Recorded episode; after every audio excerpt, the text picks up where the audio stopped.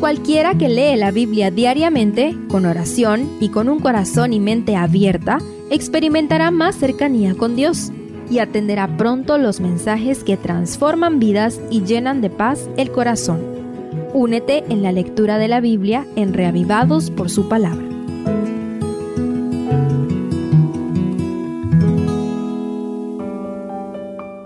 Nehemías 7 Después que el muro fue edificado y se colocaron las puertas, se nombraron porteros, cantores y levitas, declara el verso 1. Imagina la escena cuando se colocó la última puerta y la ciudad de Jerusalén, donde estaba el templo de Jehová, por fin estaba realmente protegida y segura.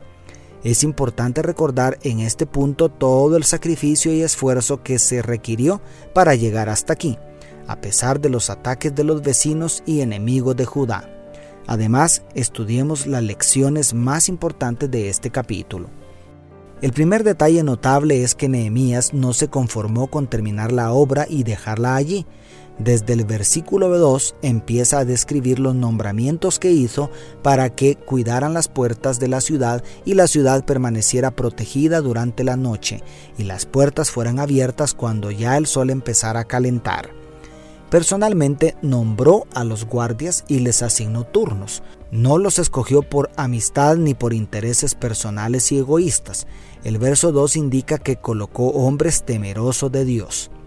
La estructura, por buena que sea, no es menos frágil que la cáscara de un huevo si no es sostenida por hombres y mujeres llenos del Espíritu Santo.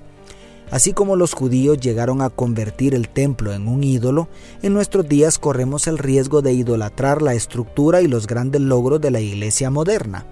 No olvidemos que las obras humanas son como trapos de inmundicia por buenas que sean si no le damos a Dios el lugar que le corresponde. Y también debemos tener siempre presente que la predicación del Evangelio no la terminarán los satélites ni las redes sociales por sí solas. Dios nunca ungirá computadoras ni sistemas, pero el Espíritu Santo está ansioso por saturar a hombres y mujeres dispuestos a servir con todo su corazón y con todas sus fuerzas.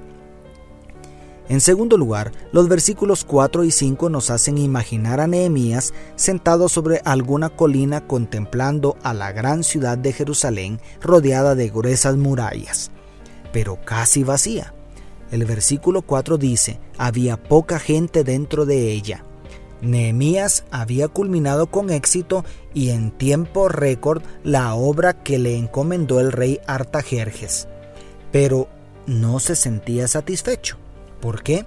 Porque los muros, los templos y los edificios son un cero a la izquierda si no cumplen su función. El alma del reino de Dios nunca estuvo en los majestuosos templos que ahora yacen en ruinas. Para aquel que nos hizo a su imagen y semejanza, lo más valioso son las personas. Tres grupos fueron llevados cautivos de Jerusalén y con Nehemías ya habían vuelto por lo menos tres grupos del exilio, pero la gran mayoría estaban aferrados a sus logros materiales en tierra ajena y no anhelaban volver a casa. ¿Cómo es posible que prefirieran seguir como extranjeros entre quienes habían asesinado a sus ancestros y los habían reducido a servidumbre? La muralla le daba un aire imponente a la ciudad, pero seguía media muerta porque le faltaba gente.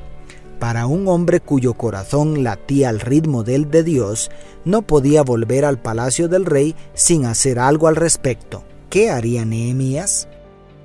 En el corto tiempo que nos queda podemos concluir que Nehemías volvió a empezar dando los mismos pasos que para levantar el muro.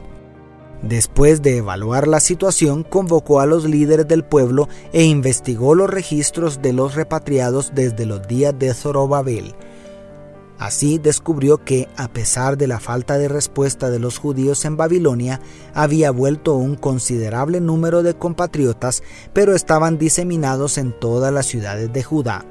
En otras palabras, el pueblo estaba esparcido y había poca unidad.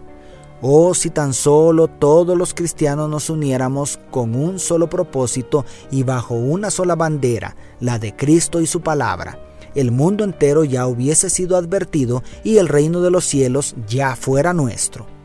El Espíritu Santo está queriendo poner hoy en tu corazón y el mío, como en el de Nehemías, que reunamos a todos, a todos los que podamos, para reclamar el reino en esta generación. Salgamos a pregonar a los cuatro vientos que Cristo ya viene, que se arrepientan y busquen al Señor.